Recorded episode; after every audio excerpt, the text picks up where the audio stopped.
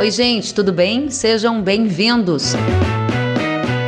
No episódio de hoje, o nosso tema é Manejo da lavoura em ano de alto custo dos fertilizantes.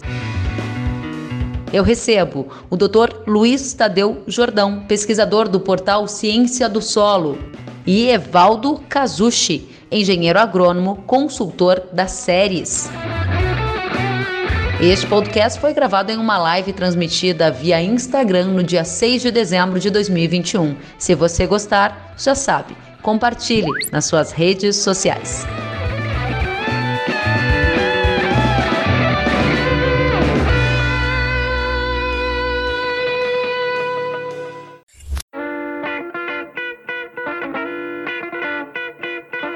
Fórmula para lidar com as lavouras sem pagar tão caro. Evaldo, conte pra gente onde você está e o que você tem visto na safra brasileira, suas expectativas nesse momento de alto custo. Queria entender um panorama, a visão do Evaldo deste momento.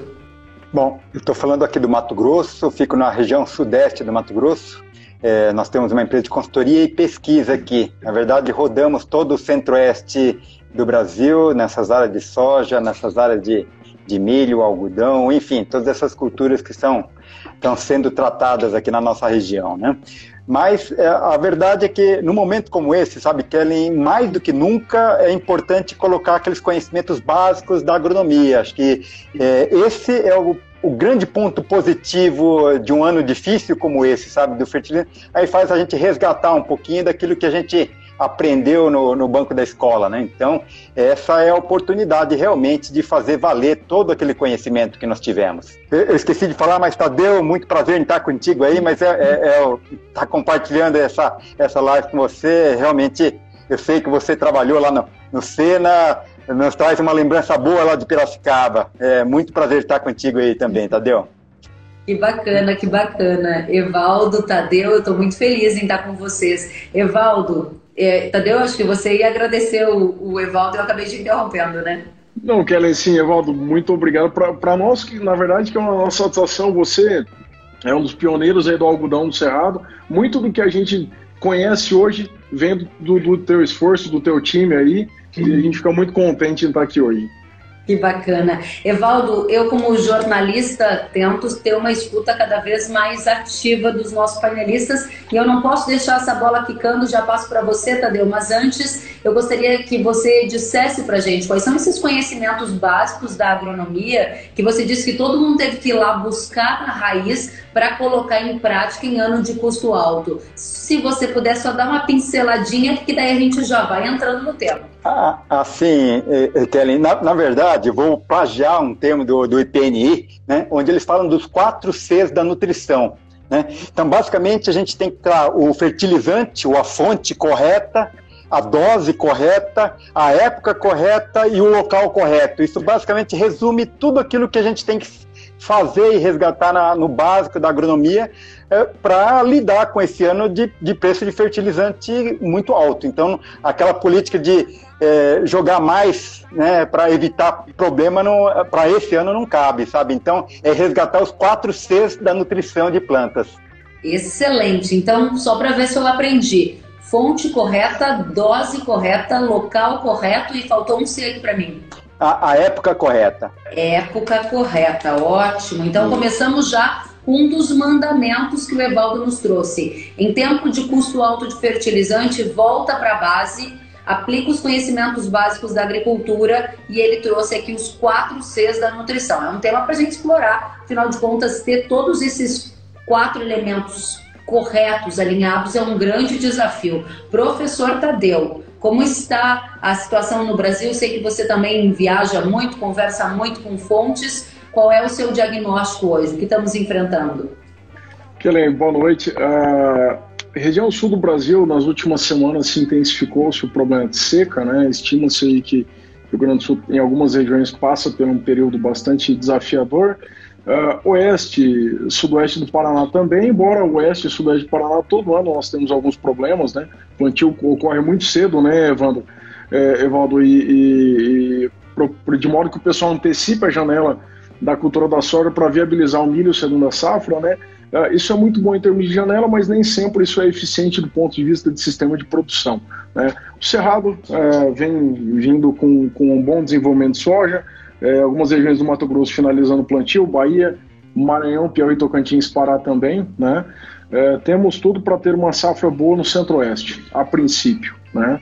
uma safra boa no centro-oeste, mas aí ficou esse elemento em relação ao sul. É isso, Tadeu? Sul é a região mais preocupante neste momento. É, neste momento, sim, Kellen. O sul preocupa bastante. O Rio Grande do Sul, o centro-norte do Rio Grande do Sul, né, a região de Tupanciretã, Tapera, uh, Cruz Alta, uh, Santa Maria, as regiões uh, a, a, a leste, e também o sudoeste do Paraná. O Paraná, de modo geral, está bastante seco. Eu voltei de lá hoje cedo, né? Eu voltei aqui para Campinas, onde fica a base da nossa empresa, né? E a princípio nós temos um, um longo período de estiagem até então, né? As chuvas que eram concretizadas aqui para o início dessa semana parece que foram embora, então vamos ver o que vai acontecer até o final dessa semana. Super importante esses relatos e a nossa audiência muito qualificada está comentando aqui o que você acabou de trazer. O pessoal do Sul está dizendo, inclusive, que com essa seca, o Sérgio Escapim, Sérgio, depois diga para gente em qual cidade você está.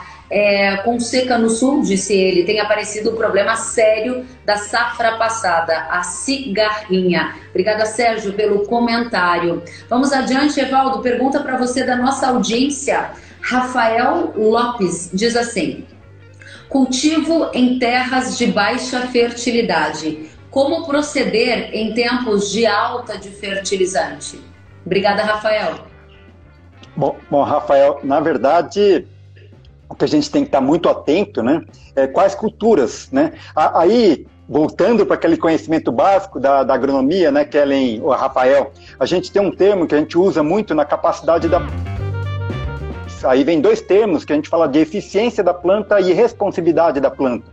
Numa, numa área de fertilidade mais baixa, a gente procura culturas ou variedades ou híbridos que sejam mais eficientes, que tenham a capacidade de absorver melhor esses nutrientes do solo e transformar naquilo que a gente quer colher, sabe? E isso é muito típico. Vou dar um exemplo, né? Entre milhos, por exemplo, nós temos milho de híbridos simples, híbridos duplos, triplos, variedades de, de milho, enfim, cada uma com algumas características. É claro que quando eu faço a escolha, eventualmente, para um híbrido mais eficiente, que tem uma capacidade melhor de conversão, ele pode não ser tão responsivo à adubação, porém, claro, o teto produtivo dele pode ser menor também, sabe? Aí é uma, uma questão de fazer um exercício mental para ver se essa cultura me remunera ou não. Né? Então, eventualmente, eu tenho que partir para essas materiais. Isso é possível bem soja, milho, trigo, enfim, qualquer uma dessas culturas é possível que o detentor ele pode perguntar, falar, eu quero uma cultura mais eficiente. Só que aí eu perco às vezes em responsividade. E isso é básico que a gente realmente procura avaliar em cada um desses materiais. Pode ter uma diferença entre culturas também. Muito bem. Então você está dizendo que a capacidade da planta aproveitar os nutrientes. Acho que esse é um ponto chave na nossa discussão aqui, porque a gente tem condições em diferentes regiões do país de solos que estão mais bem construídos. Então o potencial daquela região de a planta aproveitar melhor os nutrientes me parece maior. Aí você disse que tem também a escolha das culturas, dos híbridos. Além das escolhas das culturas, dos híbridos, como que a gente faz para a planta aproveitar melhor os nutrientes? É, Kellen, na verdade, são, são vários aspectos que a gente tem que pensar, sabe? Só, só para complementar aquele exemplo, eu vou dar um exemplo do arroz, por exemplo. No Cerrado, utilizou-se muito arroz para abrir áreas novas, porque ele era uma cultura mais tolerante a, a, alumínio. Então, é uma cultura mais eficiente em relação ao milho híbrido simples, por exemplo. Né? agora, há outras estratégias também, o, que é a, a, janela de semeadura, sabe? Então, ao longo de um ano, nós temos que imaginar que é, nós temos períodos, né, como o professor Tadeu falou, né, tem lugar chovendo bem, tem lugar que não está chovendo tão bem, sabe? Então, em algumas regiões favorecidas, é, imagina que a água no solo é o que governa toda a capacidade de absorção de nutrientes. Então, se eu fizer uma semeadura de mais risco, né, é, num solo mais arenoso, por exemplo, é, com menos chuva, a chance dele conseguir absorver nutrientes é menor do que um solo que tenha, a gente aí é um outro termo que a gente usa na agronomia, que é a capacidade de água disponível no solo.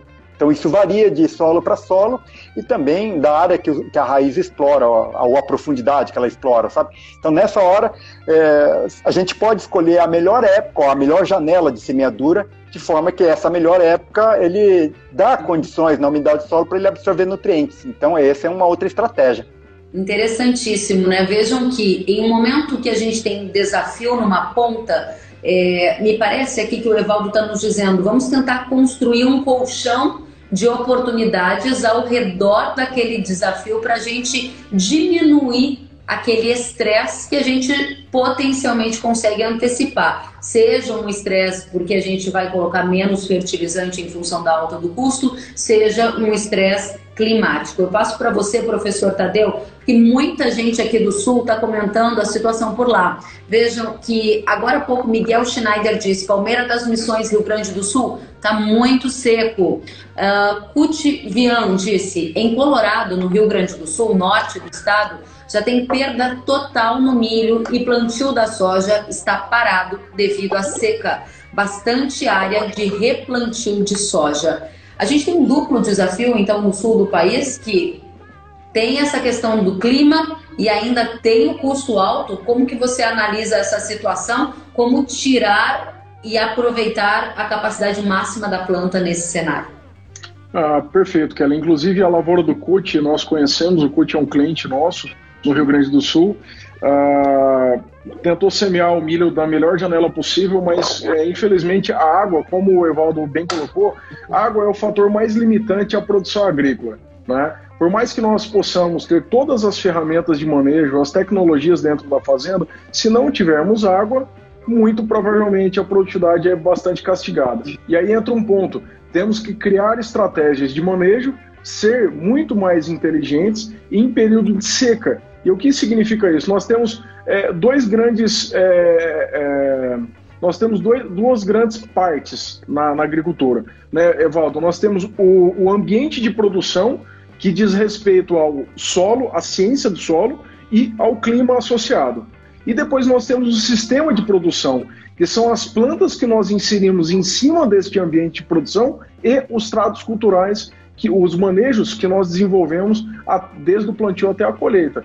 Então, o produtor precisa entender quais são os principais fatores que conferem produtividade e, entre eles, janela de semeadora, qualidade de semeadora, máquinas. Mas um ponto importante antes de mais nada: para que o produtor tenha uma eficiência de uso de nutrientes, para cada nutriente existe é, uma máxima absorção em função dessa qualidade do ambiente de produção. O que, que eu quero dizer?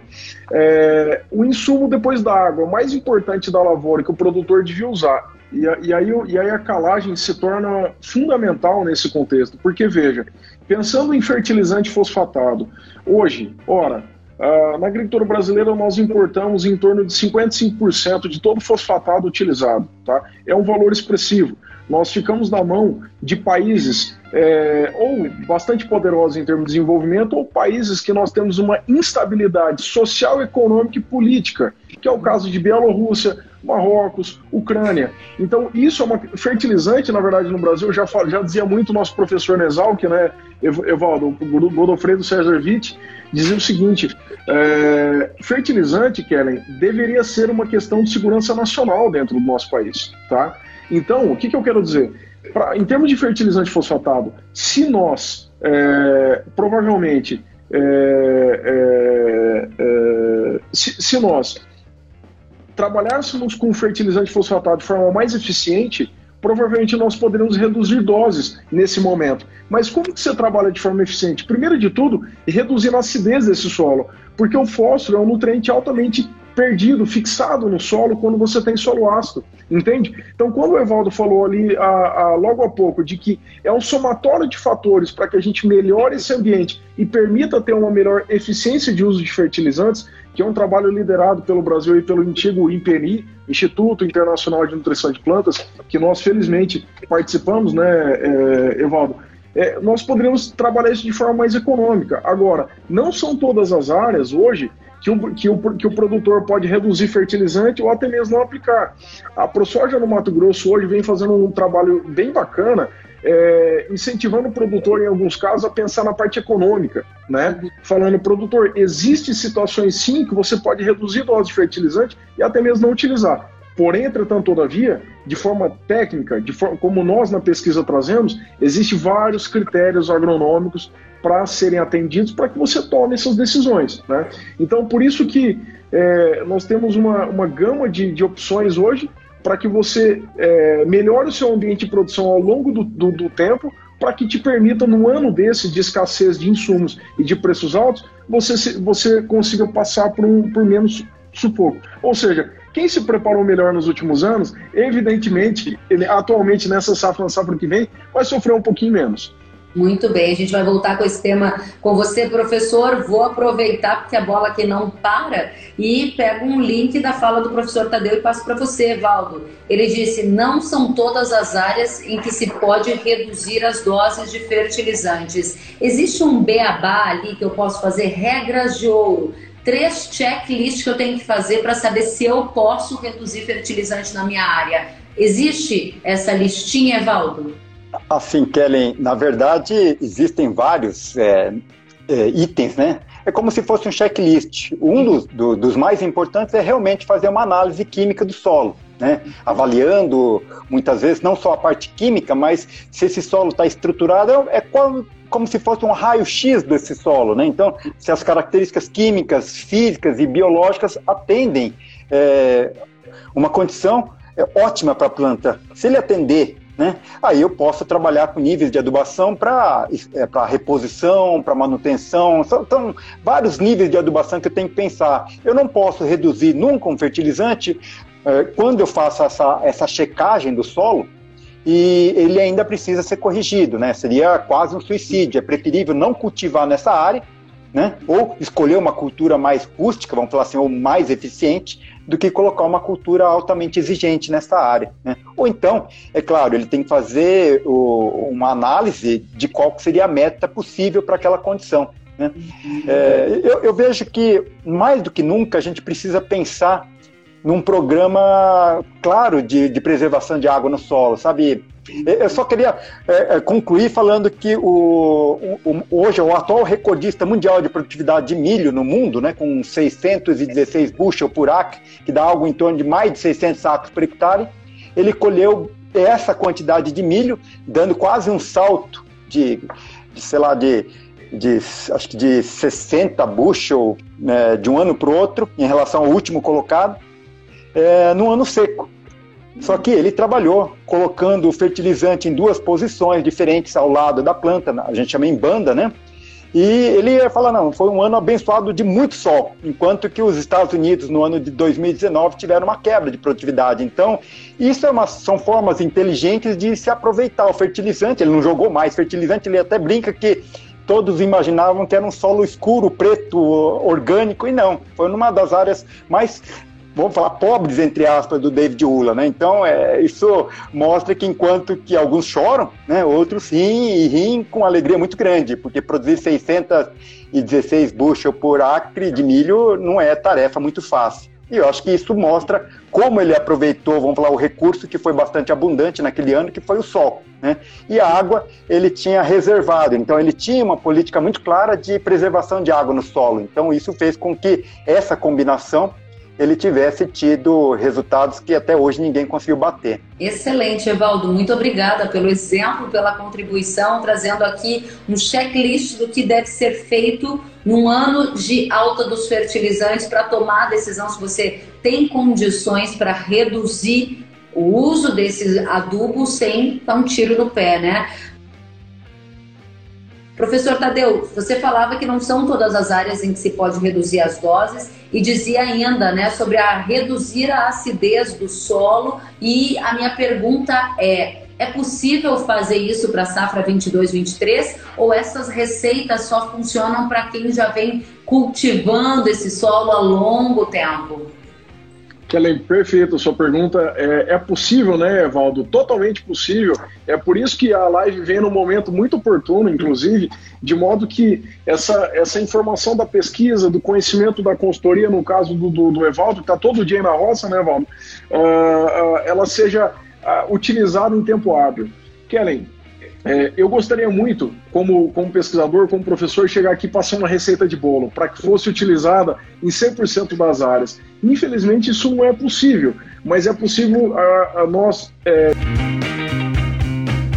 Primeiro de tudo, o produtor entender qual é o seu. Uh, em qual ambiente de produção que ele está inserido. Solo mais arenoso, solo mais argiloso? Depois, é o, quais são os níveis de fertilidade do solo que ele tem nessa área? Um solo mais pobre, um solo mais rico? E quais culturas compõem esse sistema de produção? É soja seguido de algodão segunda safra, né, Valdo? Ou será que é soja seguido de milho segunda safra? Para o pessoal lá do sul, soja seguido de, milho, de, de, de trigo, né? Ou ainda milho primeira safra. É, uma coisa importante é o produtor tem que entender que ele tem um chão de fábrica e não obrigatoriamente ele, pode, ele precisa cultivar as mesmas culturas todo ano. Né? É claro que quem tem pivô acaba tendo uma, um, um jogo de cintura melhor para trabalhar com as culturas. Mas veja, nesse ano de seca que nós tivemos, muita gente esqueceu de uma cultura importante que também é remuneradora, que é o caso do sorgo. Tá? Então todo mundo optou em plantar milho segunda safra, fora da janela, é uma cultura de alto risco, né? E acabou olhando muito pouco para o sorgo. O produtor acabou tendo pouco jogo de cintura em pensar, bom, eu posso trocar a semente de milho por uma semente de sorgo, né? E, e, veja, as produtividades de sorgo não, não caíram tanto quanto as produtividades de milho. O sorgo é uma cultura que tolera um pouco mais essa, esse estresse hídrico. Mas uh, do ponto de vista é, para a próxima safra, o produtor ele pode sim terminar a colheita da soja agora, tá? E logo em seguida é, identificar qual, como está a qualidade do seu solo por meio de uma boa amostragem de solo, analisar a fertilidade do solo, qual é a concentração dos nutrientes nesse ambiente de produção de modo que ele possa entender quanto ele tem de, de acidez para que ele entre com um manejo de calagem né, nessas regiões. Calcário, gesso, micronutrientes também é bem importante, o boro nesse sistema também, muitas vezes esquecido né, por nós, para que ele coloque a cultura da soja 22, 23 em um ambiente de produção melhor do que o ambiente de produção que nós tínhamos até então. Então é totalmente possível, ainda, ainda está em tempo. E uma coisa legal, a partir do momento que você controla a acidez do solo, ou seja, você aumenta o pH, reduz essa acidez, muito provavelmente você aumenta a eficiência de uso do fertilizante fosfatado. Ou seja, quando nós fazemos adubação, normalmente nas fórmulas de adubação, nós colocamos a eficiência do fósforo em torno de 50% a 70% hoje, dependendo do teu sistema de produção. 50%, 45% num solo mais ácido, e 70% num solo menos ácido, com pH próximo a 6,5, 6,2. Né? Ou seja, o que, que eu quero dizer? Calcário, o, a partir do momento. Olha só, a partir do, do uso de calcário, te possibilita economizar fertilizante fosfatado. Porque você pode colocar um fator de correção maior e utilizar menos fertilizante fosfatado. Tá? Isso também se assemelha muito a um somatório de fatores para o fertilizante potássico, né? para o magnésio no sistema, para o boro e para o crescimento das raízes de modo geral. Então é um manejo, ele precisa ser uma engrenagem. Não é só calcário que vai te resolver o problema, ou não é só aumentar a adubação que vai te resolver o problema. É um somatório de fatores. Afinal, a ciência do solo é uma ciência viva. O solo é um organismo vivo. As raízes das plantas são organismos vivos e tudo isso está conectado e precisa estar conectado principalmente com o estoque de água no solo, como o Evaldo muito bem colocou. Interessantíssimo esse conceito de engrenagem, é realmente uma série de, de pequenos fatores que precisam se comunicar. Você gostaria de acrescentar algum comentário a essa estratégia? Calcário te possibilita utilizar menos fosfatado, foi o que disse o professor. Você concorda, discorda? Gostaria de adicionar Não. Não, não, acho, que é, é, acho que é perfeito, né, Tadeu? O, o finado Djalma, da, da Embrapa, ele era muito claro nos trabalhos dele, sabe? Quando ele trabalhou no Cerrado, né? É, que Deus tem. Doutor Djalma tem um, uma contribuição muito grande e mostrou e, e, esgotou. Então, esse é um dos pontos praticamente consagrados dentro da, da agronomia, sabe? É, mais do que nunca, realmente a gente precisa voltar a fazer calcário de uma maneira bastante efetiva, né?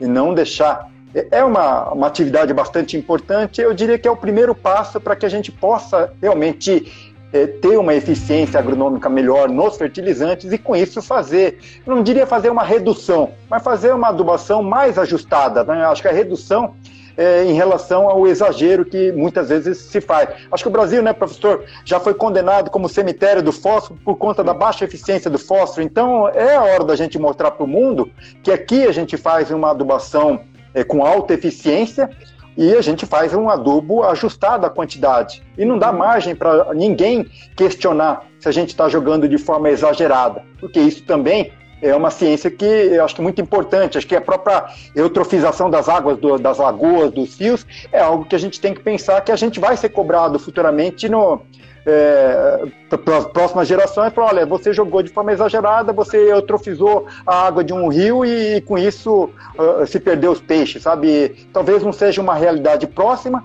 mas a gente tem que pensar para frente, né? Eu sempre costumo falar, se a gente quer andar para frente, vamos olhar para a Lua e não para a ponta do nosso pé, sabe, Kelly? Então, é, falar em eutrofização de água de, de rios e, e, de lagos e de lagoas, é olhar para a Lua, para quem quer andar para frente. Excelente.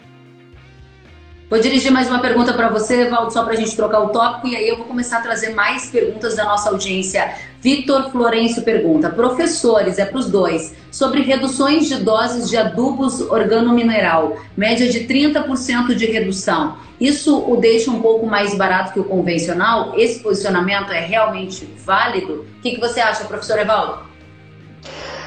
Kellen, nós temos uma fonte de adubos orgânicos aqui próximo, sabe? É, de uma granja de, de, produção de ovos. Né? Agora, eu falo que foi uh, o uso né, como fertilizante de um, um, fertilizante orgânico, acho que o professor Tadeu deve conhecer uma história muito mais que eu, é, foi o primeiro fertilizante utilizado pela humanidade para a nossa agricultura. Então nós não estamos falando de nada, nada muito novo, só deve ter 6 mil anos, sabe? Agora, da mesma forma que a gente tem os mesmos critérios. É, super simples, para um MAP, para um cloreto, tem que ter os mesmos critérios para o fertilizante organo, mineral ou orgânico, né? É, eles são tão bons quanto, em alguns aspectos são até melhores, desde que você tenha uma clareza daquilo que você quer, sabe? O objetivo tem que ser muito claro para o agricultor, sabe?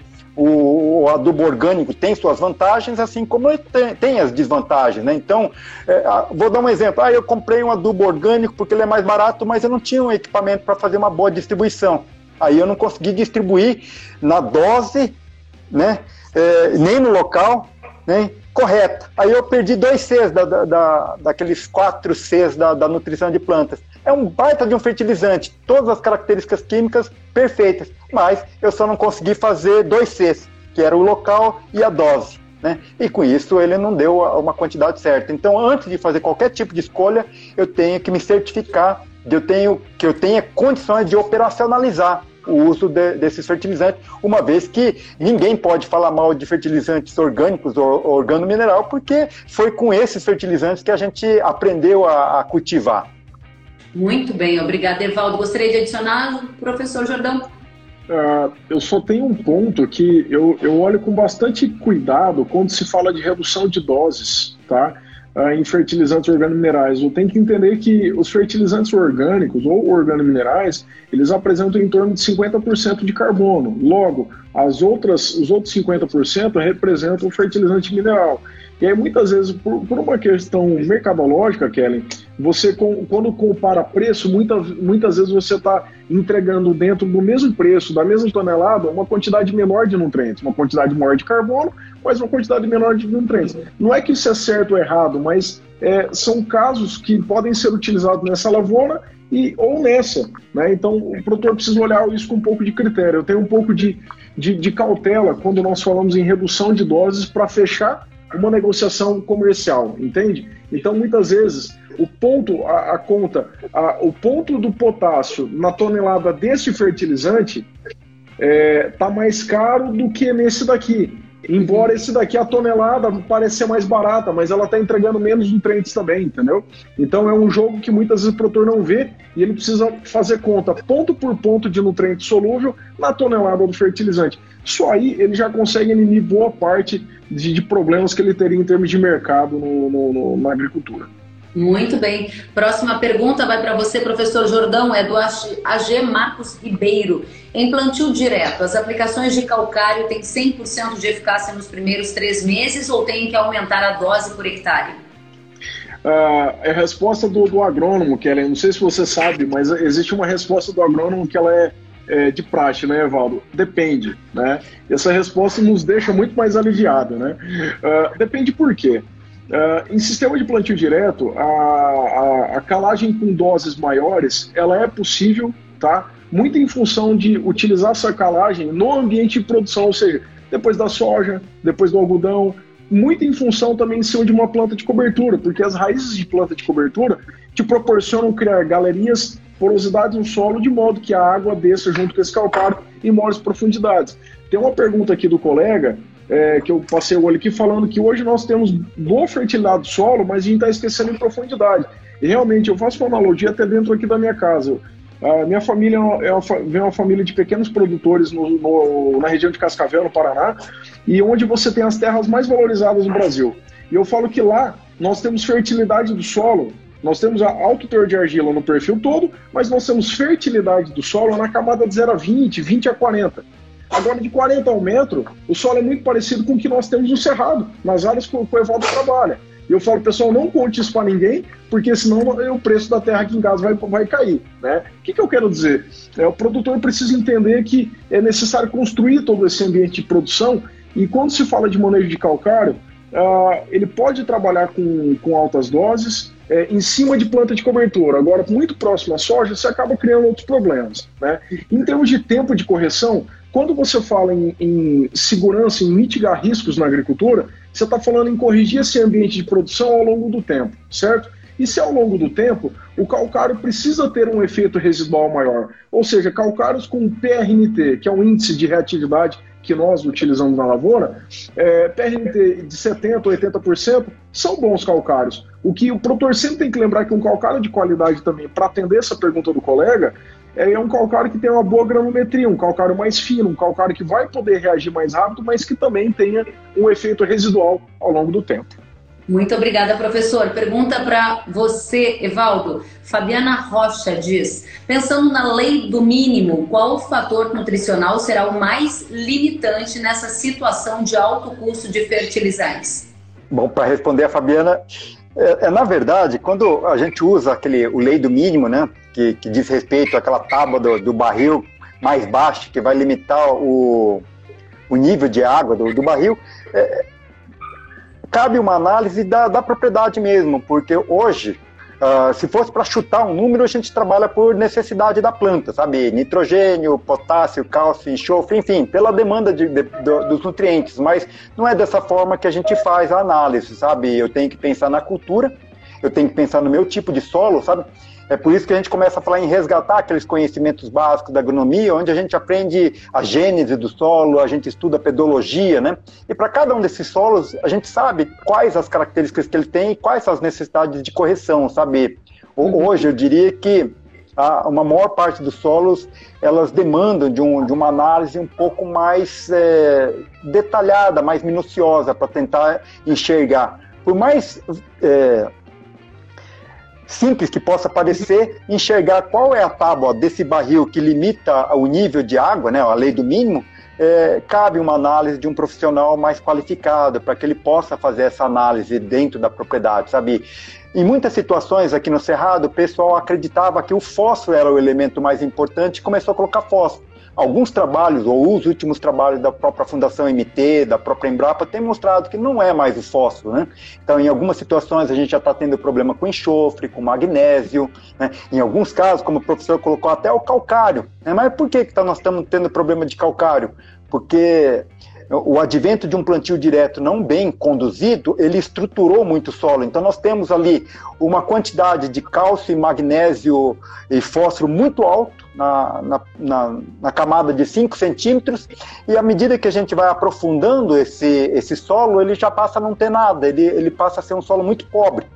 Agora, a quantidade de água presente no solo ele é inversamente proporcional à profundidade. Quanto mais profundo, mais água. Então, é, é como se o, o, professor Witt ele fala, né? A planta não come, ela bebe, né? Então, se não tem água, a planta não tem, sabe?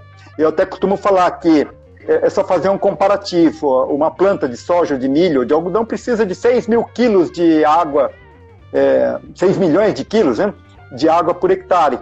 Ao passo que o nitrogênio, que é um dos elementos que mais ele existe, é 350, 400 quilos. Né?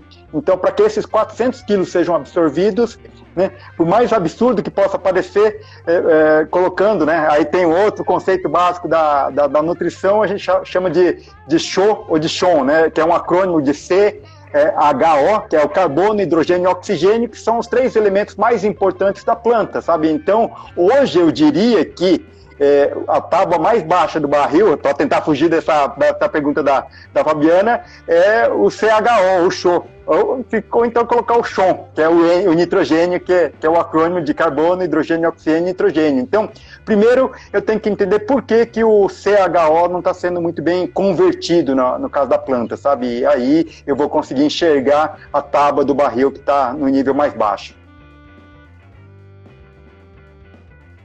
Gente, vou tentar dar ritmo aqui, porque tem muita pergunta, muita interação. O Túlio disse, professor Tadeu, é possível elevar esse pH próximo de 6 em solos arenosos? Sim, senhor, certamente. Uh, de que forma? Uh, calagem com doses maiores, doses excessivas, é, você vai acabar prejudicando esse solo. Solos mais arenosos, a, a, a, uma boa estratégia de manejo de calcário é que a gente utilize calcário de forma mais parcelada, mas com mais frequência, né? E lembrando que existe um componente chave de tudo isso que nós estamos falando aqui, que são as raízes, são sistemas articulares de, de planta de cobertura nesse sistema. Então, solos arenosos, que são solos naturalmente que têm ba baixa CTC, carga negativa, porque tem pouca argila, nós precisamos então criar essa argila, é, criar, criar essa carga negativa para o solo.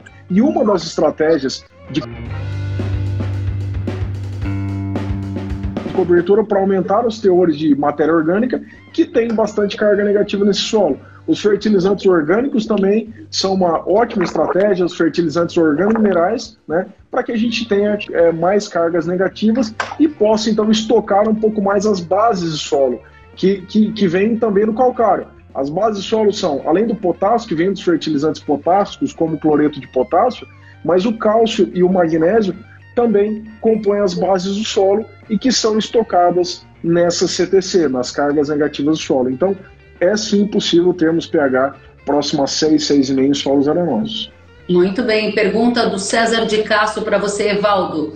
É, obstante o efeito do calcário com os cultos de P e K, possivelmente também na próxima safra existe algumas cortes, deve ser, né? às vezes o corretor atrapalha. Existe alguma solução caseira como fonte de P e K para atender no mínimo as exportações? Pergunta o César.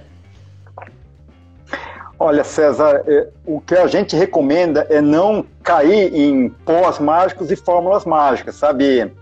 É, eu, eu, até costumo brincar, sabe, Kellen, uma passagem da Bíblia que é, eu não sei se é, é, de Lucas ou tudo mais, mas que ele fala muito do, do céu e do, do, do inferno. Vou, vou tentar repetir com, minha, com minhas palavras, né, onde ele fala mais ou menos o seguinte, sabe? O caminho do vício e da, da, da, da perdição é um caminho muito largo e, e, e, lá, e, e, numa descida que facilita muito a tua chegada. Então, é, até uma vez brincando com o padre Alexandre, ele falou: é só soltar o, o freio que ele desce na banguela. Falei, não, o, o, inferno é desse jeito. Agora, o, o céu, o caminho do, é, é do céu, então da. É, ele já é um caminho mais estreito e é uma subida, então exige muito esforço, sabe? É claro que para a gente aproveitar melhor esse fósforo, esses nutrientes, muita coisa eu estou herdando daquilo que eu fiz no passado, né? Cobertura vegetal, é, uma re reestruturação de solo, enfim, fissuras que, que a raiz possa crescer melhor, sabe? Não dá tempo de correr atrás de alguma coisa que. Então, às vezes, eu, eu sempre falo para o pessoal, né? Num ano de, de, de problema, né?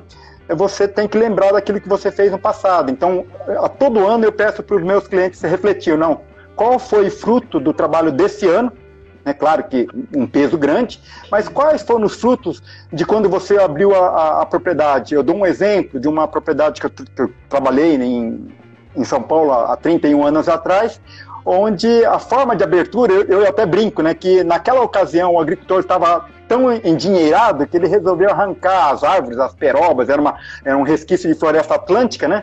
com o trator queimando e fazendo buracos, sabe? Só que aqueles buracos ficaram visíveis 30 anos depois que eu, que eu acompanhava a área. Então, a, a, forma tradicional de desmate, por ele ter dinheiro demais naquela ocasião, ele fez muito buraco profundo e é aquela herança, vamos falar, negativa, que persistia, né? Então, falar em tirar fósforo numa área onde você cavou um metro e meio, dois metros para tirar uma árvore, e depois colocando terra de fora, não me permite reduzir em nada essa adubação, sabe? Então, por isso, eu, eu peço para o pessoal pensar muito bem, né? Se o caminho fácil, né? Agora, é claro que é, sem gastar ou fazer uma adubação maior, é realmente escolher o momento certo, sabe? É, colocando é, por exemplo, no caso do fósforo, acho que o professor Jordão, Tadeu, pode é, é, me ajudar me melhor, sabe? Dependendo de, de, qual a profundidade eu colocar esse fósforo num solo corrigido, eu posso melhorar a eficiência agronômica dele e eu não necessitaria de colocar uma quantidade muito grande, eu colocaria uma quantidade ajustada para aquela, aquela minha meta, sabe? Às vezes eu coloco uma adubação a lanço, eu acho que nos Estados Unidos eles estão discutindo muito essa questão de adubação a lanço e um sistema de adubação que eles chamam strip till, né? Em alguns casos, é, é, colocando ele em banda ao lado da, da linha, sabe? Só nessa mudança, mantendo a mesma fonte, a mesma quantidade, eu posso melhorar a eficiência agronômica, sabe? Então, só que, aí você vai, não, mas o que, que eu perco com isso? Você perde é, é rendimento operacional. Então, pense que o caminho do céu ele é mais tortuoso, ele é mais alto, ele é mais estreito, só que é, o que eu vou receber lá na frente é uma produtividade muito acima do que eu gostaria, sabe? Que que eu teria de pretensão. Ah, claro, uma surpresa positiva. Então, é dessa forma que eu vejo. Eu quero diminuir a quantidade de fósforo, é possível, né, desde que ele atenda a necessidade básica da planta, mas utilizando uma técnica agronômica que aumenta a eficiência agronômica de absorção do fósforo. Então não tem problema nenhum, desde que você é, assuma essa contrapartida, vamos falar assim, aquilo que me subtrai. Então é um balanço do que eu ganho, do que adiciono, do que não, eu adiciono uma eficiência agronômica maior, eu subtraciono um rendimento operacional menor. Não há problema nenhum, sabe? Aí eu preciso buscar outras estratégias que eu consiga fazer tudo isso dentro daquela, daquele tempo correto, da janela correta. Muito obrigada, Evaldo. Pergunta para você, professor Jordão. Natália Pierens pergunta: pode rocha seria um substituto para o fertilizante ou é apenas um complemento? Eu vi aqui nos nossos comentários várias perguntas também sobre pó de rocha. E aí? Kellen, vou ser bastante técnico aqui sobre esse assunto. Esse assunto ele já deu muita dor de cabeça para nós pesquisadores, tá? É, pó de rocha é uma das maiores enganações que nós temos na agricultura na atualidade. Tá? É, rocha ele não tem é, eficiência alguma em termos de nutrientes. Né? O produtor está sendo muito passado para trás com essas estratégias hoje. É, pó rocha ele pode ter algum efeito na biologia do solo, mas eu desconheço os resultados de pesquisa, só discuto o resultado de pesquisa, que nós temos de resultado de pesquisa no Brasil são extremamente incipientes, muito pouco conhecidos. Agora, o pessoal está acabando querendo substituir uma fonte insolúvel é, com a desculpa de que o fertilizante ele está caro, né? Isso se tornou um grande problema na agricultura hoje. É, então tem, tem uma. A, quando você vai discutir esse tipo de esse tipo de insumo, você acaba caindo na parte ideológica e não na parte técnica. E aí eu não discuto a parte ideológica. Eu, sou, eu, eu, não, eu não posso, como pesquisador e como filho e neto de produtor, é, é, levar uma negligência desse tamanho para frente. Então eu preciso discutir isso com dados de pesquisa. Né? Uh, agora, o, o que acontece hoje com o produtor, com, com a agricultura, é que muitas vezes você quer encurtar caminho e tentar, é, a, e tentar é, encurtar caminho para tentar ganhar um tempo. E é o que, o, o, que o Evaldo, Evaldo falou, é a questão do céu inferno. Eu até fiz algumas anotações aqui. Primeiro de tudo, é, é muito simples essa discussão se o produtor estiver aberto, com o coração aberto, com a cabeça aberta, engajado no negócio dele para entender. O fósforo, por exemplo, o pessoal perguntou aí sobre fosfato natural reativo. É uma baita de uma ferramenta. Né? Eu vou explicar o que é esse fosfato natural reativo, porque eu acho que é muito importante o produtor saber de onde ele vem, porque é uma tecnologia que nós temos no Brasil, Kellen. O produtor no Brasil pode ter isso dentro de casa sem depender do mercado externo, né, Val? Então isso é uma coisa muito legal. Então vamos lá. Primeiro de tudo, fósforo. Existem três formas de perda de fósforo no solo: química, perdas químicas. Quando o pH está muito ácido, o fósforo se liga a ferro. Quando o pH está em torno de 6, 6,5, ele se liga a alumínio. E quando ele está muito básico, acima de 7, se liga a cálcio. Eu trabalho em 15 estados no Brasil e no Paraguai, eu desconheço lavouras com pH acima de 7, tá? Então nós eliminamos a questão é, do, do, do, do, cálcio. O ferro, é, tem, tem muitos solos ácidos com pH abaixo de 4? Sim, existe isso. E aí, com o uso de calcário, você pode melhorar um pouco isso. O que, que sobra de fato para nós, muitas vezes, é o fósforo ligado ao alumínio. Só que esse fósforo ligado ao alumínio, ele pode ser resolvido com o uso de calcário, porque você vai acabar complexando o alumínio e deixando o alumínio disponível e o fósforo mais livre, certo? Agora, quando a gente fala de fósforo ao longo do perfil do solo, como o Evaldo falou, é muito difícil você colocar fósforo em profundidade numa fazenda, num talhão que você já abriu. O fósforo ele realmente não tem mobilidade ao longo do perfil do solo. Então, o que, que nós falamos hoje para os produtores? O produtor, às vezes, ele tem mil hectares para abrir esse ano. E eu falo, você tem dinheiro para abrir mil hectares muito bem abertos esse ano? Não, Jordão, eu tenho só dinheiro para abrir 500 hectares. Então, abre esses 500 hectares apenas muito bem feito. O que, que isso quer dizer? Coloque fósforo em profundidade. Você vai ter que trabalhar. Como você vai abrir essa área? Vai ter que usar grade, grade pesada, grade niveladora, esses manejos é, de solo mecânico. Então, você já coloca fósforo em profundidade. E depois você vai manter esse fósforo no superfície solo pela adubação na linha ou até mesmo adubação lâmpada quando você tiver condição. Essa é a primeira forma. Agora, como que se aumenta fósforo ao longo do perfil do solo sem você ter que abrir essa área de novo? O produtor tem que ter um pouquinho de paciência. Por quê? A partir do momento que você aumenta o uso de calcário, você favorece o aumento da eficiência do uso de fertilizante fosfatado. Quando você trabalha com plantas de cobertura, imagina, quando você olha uma braquiária, a parte aérea dela tá lá verde bonita, né? Ali vai ciclar um montão de nutrientes. Mas tem as raízes que elas vão morrer e ficar estocadas no solo. Você não vai levar as raízes embora, certo? Essas raízes não tem só carbono, nitrogênio, oxigênio, hidrogênio, ela também tem nutrientes. Então, quanto mais raízes você produzir no sistema, com uma planta de cobertura adubada com fósforo, maior é a concentração de fósforo que vai ser disponibilizada lá embaixo quando essas raízes morrerem. Só que você tem que ter um pouquinho mais de paciência né, para isso. E por fim, o fosfato natural reativo nada mais é que uma rocha natural, a rocha fosfática, eu tenho, por exemplo, muito famoso no Brasil, né, Evaldo? Ali em Minas, em Araxá, por exemplo, né? O fosfato natural é uma rocha. O que, que acontece? O pessoal pega esse fosfato natural, leva para a indústria fosfatada, trata essa rocha, ataca essa rocha com ácido sulfúrico e aí sai do outro lado o fosfato natural reativo. Ou seja, parte dessa rocha foi atacada com ácido e, e, fez com que deixasse o fosfato solúvel, porque o fosfato natural tem baixa solubilidade. Quando nós atacamos a, é, o, o, fosfato dentro da indústria com ácido sulfúrico, você deixa o fósforo um pouco mais solúvel. É por isso que, inclusive, o mercado global de fosfatado anda junto com o mercado global de ácido sulfúrico, quando você vai para os congressos de fertilizantes. E é uma baita estratégia. Hoje, quando o produtor é, é faz a conta de fosfato natural reativo comparado com super é, simples, por exemplo, muitas vezes os valores estão iguais. É sabe? Isso, temperatura e, e, e ácido sulfúrico. Então, muitas vezes esses valores são iguais. Então, o produtor que tenha, tem é, na sua próximo à sua fazenda a possibilidade de trabalhar com fosfato natural reativo, se tem também uma boa oportunidade aí para é, trabalhar com esses produtos. Excelente, Jordão, super completa a resposta. Eu gostaria de saber, Evaldo, qual é a sua opinião sobre pó de rocha? Afinal de contas, a gente recebeu muitas mensagens nessa direção. O que, que você acha? O Victor Tayer está dizendo, mas o calcário é pó de rocha também. Qual é a sua opinião, professor?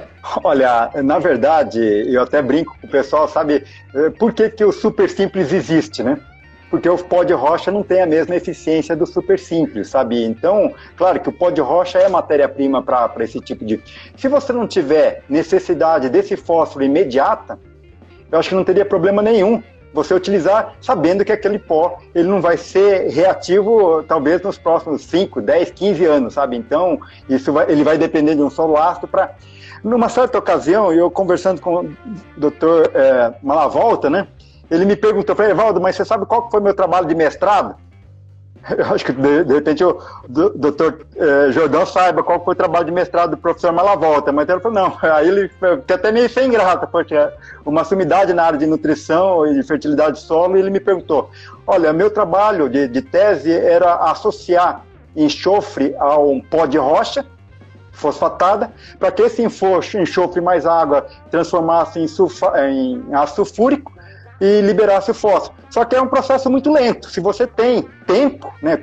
E para quem poderia se prestar? Para culturas é, de repente florestas ou pastagens onde você já tem uma fonte, né? Nunca para culturas anuais, hortaliças ou qualquer outra cultura que dependa dessa liberação rápida, né? É, uma vez eu, eu, eu questionei é, quando o pessoal usava microorganismos para é, decompor ou degradar esse fósforo de pó de rocha, né? Então também existem microorganismos selecionados capazes de solubilizar esse fósforo dessas rochas, porém esse processo é, é, biológico ele não é muito bem controlado, quanto um processo químico que é o ácido sulfúrico mais o pó de rocha, né?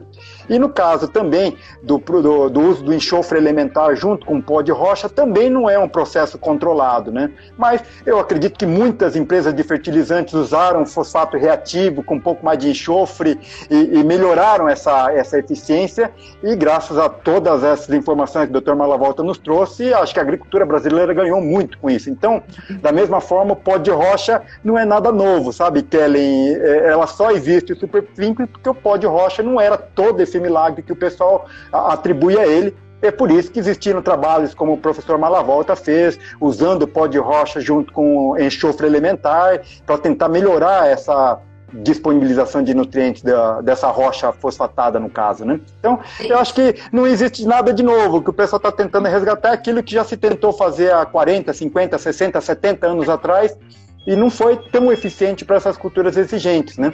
Mas poderia ser um caminho para quem tem pastagem, para quem tem uma floresta, enfim, para outras culturas que não é, as culturas anuais. Gente, eu estou impressionada que a gente já está aqui há quase uma hora. E assim, a quantidade de mensagem que a gente recebeu, a nossa audiência é crescente, muitas perguntas não foram respondidas, assim, altíssimo nível da conversa. O Fernando Agrooficial está dizendo excelente live. O André, André Agro, Agroacústica está dizendo a live vai ficar gravada, vai ficar gravada imediatamente agora, já no feed do Instagram. Ela vai para o YouTube, ela vai para o Facebook e ela vai para todas as plataformas de podcast para vocês ouvirem ainda hoje à noite e tomarem nota. Meu agrônomo está dizendo que aula, hein, professor Jordão e professor Evaldo. Parabéns também a Kellen por nos proporcionar esse nível de discussão. Eu é que agradeço aos nossos entrevistados por nos proporcionarem essa live brilhante da noite de hoje. É bom, dura pouco. Então eu vou pedir para vocês darem aquele resumo, assim, porque senão o Instagram vai nos derrubar e a live vai acabar. Então, assim, 30 segundinhos, aquela mensagem chave para quem chegou agora. Professor Jordão, mandatório, princípio, em ano de custo alto de fertilizante, a sua receita de sucesso é? Kellen, critério agronômico muito bem definido. Entender onde você planta, o que você quer plantar e quanto você quer colher entender cada vez mais o seu ambiente de produção. E para isso, você precisa medir.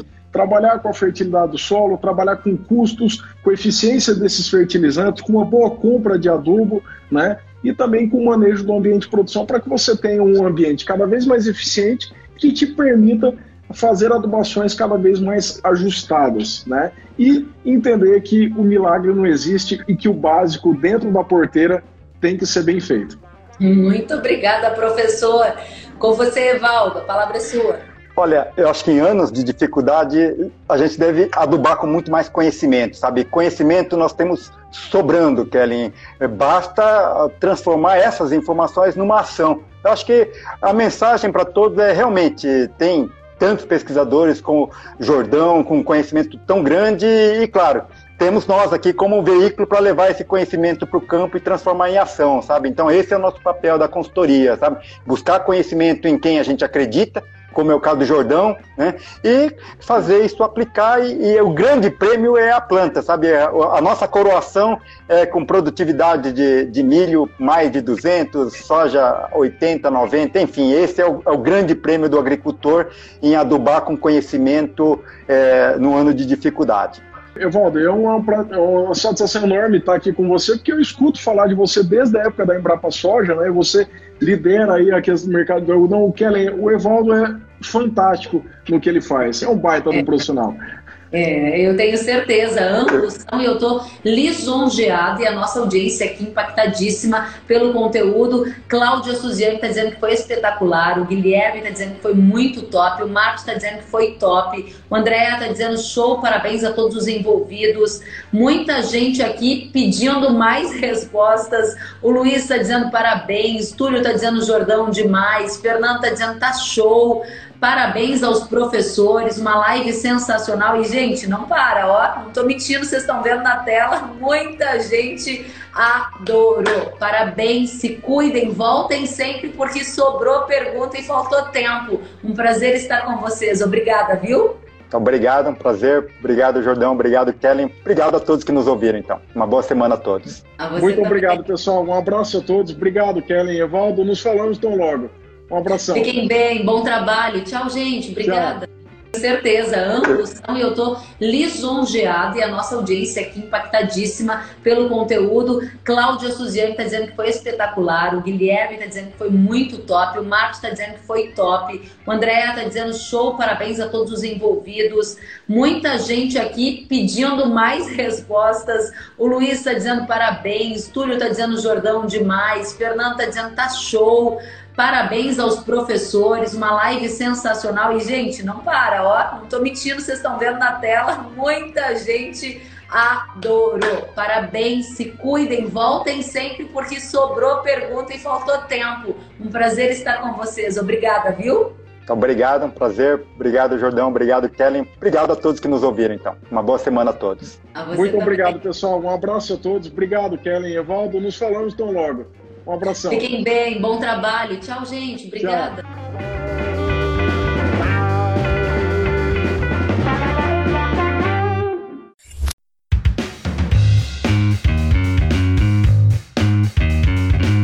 Que bom que você gostou da entrevista e ouviu todo o conteúdo. Se quiser acompanhar as atualizações, siga kellen.severo no Instagram.